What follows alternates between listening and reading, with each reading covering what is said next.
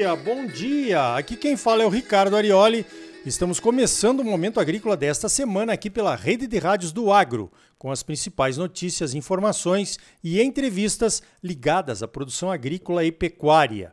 O oferecimento é do Sistema Famato Senar, Sistema Sindical Forte e Agropecuária Próspera.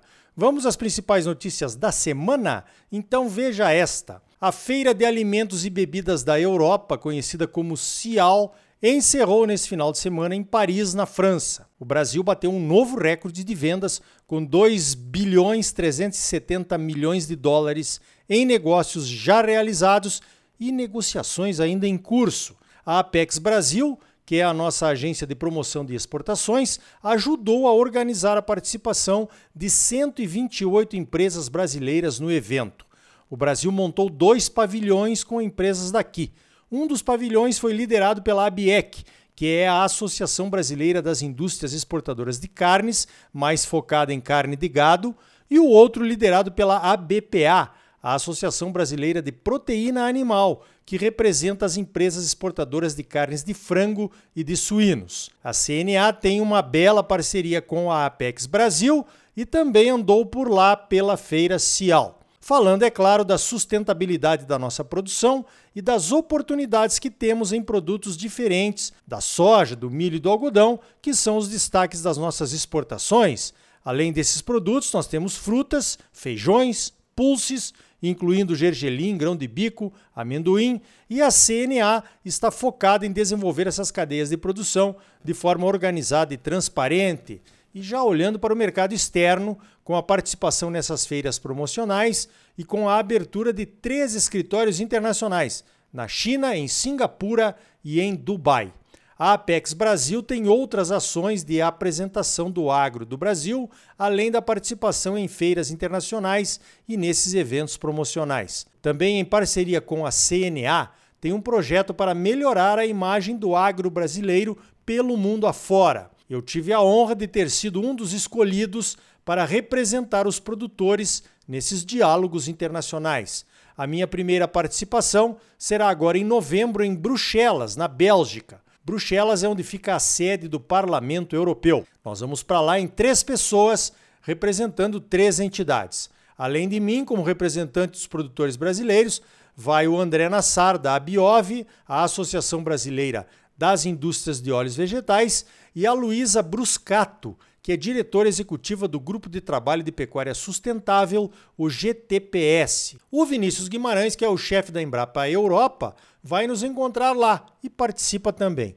Nós vamos falar de sustentabilidade, transparência, rastreabilidade, produção de baixo carbono e como a inovação e as novas técnicas agrícolas estão permitindo que nós sejamos cada vez mais produtivos e, portanto, mais sustentáveis. Vamos falar para um público selecionado, convidados pela Apex Brasil, pessoas estratégicas que vão nos ajudar a mostrar o que de fato fazemos por aqui em termos de sustentabilidade.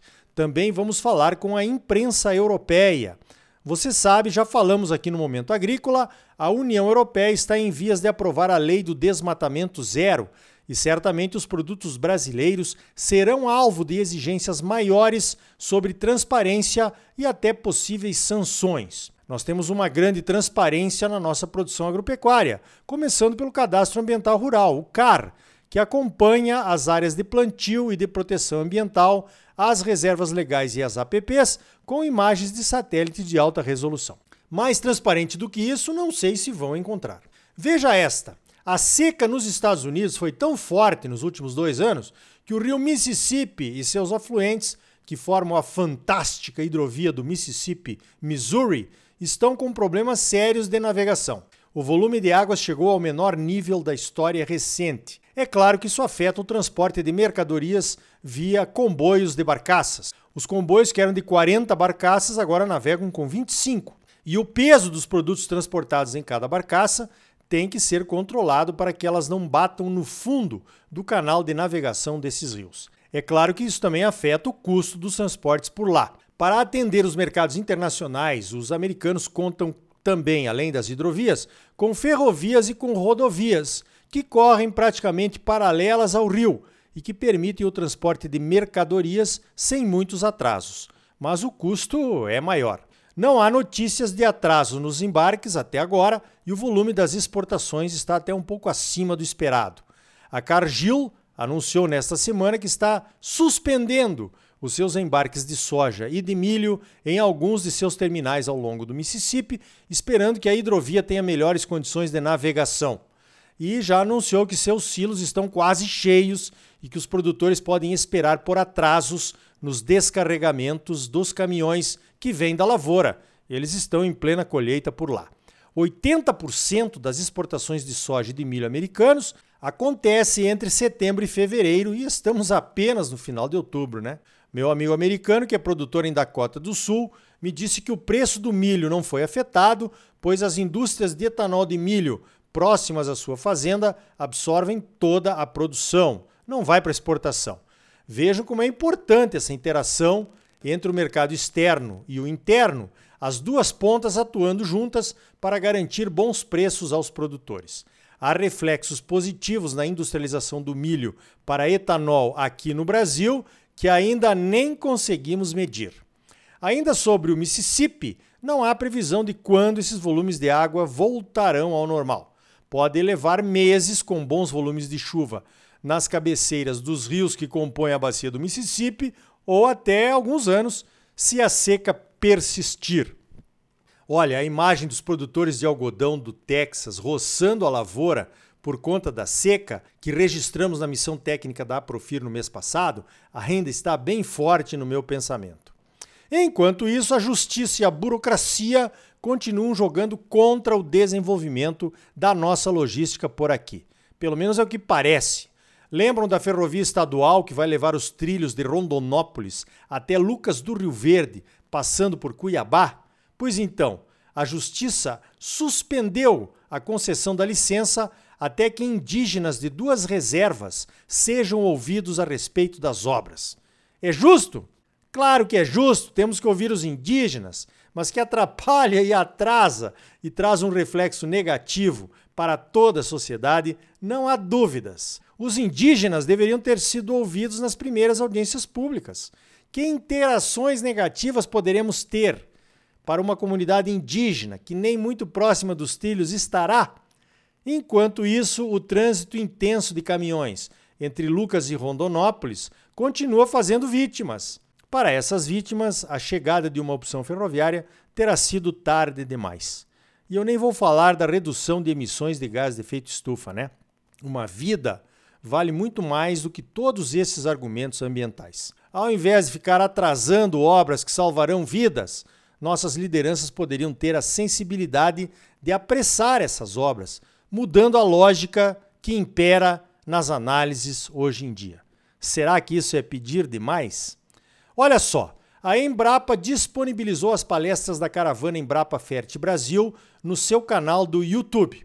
São palestras de alta qualidade sobre como reduzir os custos com adubação nessa época de fertilizante com preços nas alturas. Se você não conseguiu participar ao vivo dos eventos ou se quer relembrar as informações, procura pelo canal da Embrapa no YouTube e confere as apresentações. Veja esta: o projeto Campo Futuro, aquela parceria da CNA e dos sindicatos rurais com o CPEA, o Centro de Estudos Avançados em Economia Aplicada, que percorre o Brasil levantando os custos de produção de diversas culturas e atividades pecuárias, está apresentando os resultados dos levantamentos que foram realizados em 2022 é o circuito de resultados do Campo Futuro, que começou no dia 24 de outubro e vai até o dia 8 de novembro. Foram 123 levantamentos de custos em 11 atividades agropecuárias em 114 municípios pelo Brasil afora. Cada dia vai ter uma live. Entra lá no site da CNA e confira as datas de cada uma. Os horários das lives é sempre das 9 às 10 da manhã, horário de Brasília, é claro. A de cereais, fibras e oleaginosas será na próxima terça-feira, dia 1 de novembro. Esse trabalho fantástico do Campo Futuro serve para orientar a CNA na busca de melhores decisões de políticas públicas que favoreçam os produtores. Veja esta. A Conab publicou o seu boletim AgroConab nessa última quinta-feira, mostrando que a safra de milho do Brasil vai ajudar o mundo a diminuir as pressões sobre o cereal. A Conab projeta uma safra de 127 milhões de toneladas para o ano agrícola 22-23, o que representa 12,5% a mais em relação ao ano passado. A safra de milho da União Europeia será a menor desde 2008. E a safra de milho dos Estados Unidos também se mostra aquém das expectativas, o que deverá gerar estoques bem menores lá pelas terras do tio Sam também.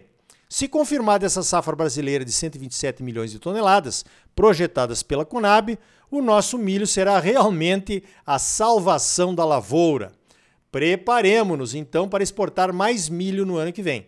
Lembre-se que a China também está de olho no nosso milho, o que vai movimentar ainda mais as compras por aqui. Aliás, falando sobre isso, lembra daquele acordo que foi anunciado em maio para exportação do milho do Brasil para a China ainda neste ano? Pois então, o Ministério da Agricultura ainda não divulgou a lista de empresas auditadas e aptas para exportar. A expectativa é que essa lista saia agora em novembro. Talvez seja tarde demais para permitir a exportação de milho para a China ainda em 2022. A consultoria Celeris do meu amigo Anderson Galvão avalia que o Brasil poderia chegar até 15 milhões de toneladas anuais exportadas de milho para a China, um aumento progressivo até 2035, quando o Brasil poderá atingir 200 milhões de toneladas de produção de milho. Nesse ano, o volume esperado de exportação de milho para a China seria de 4 milhões de toneladas.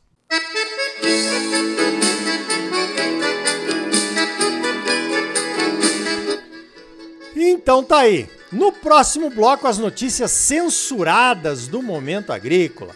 É a sua última chance de ouvir o que não podemos mais falar aqui. E ainda hoje, a produção de biológicos on-farm precisa de treinamentos e capacitações. E também, aonde os europeus querem chegar com essa sua política de desmatamento zero? E aí? Tá bom ou não tá? É claro que tá bom, você só merece o melhor. Então não saia daí. Voltamos em seguida com mais momento agrícola para você, num oferecimento do Sistema Afamato Senar. Sistema sindical forte e agropecuária próspera. Voltamos já!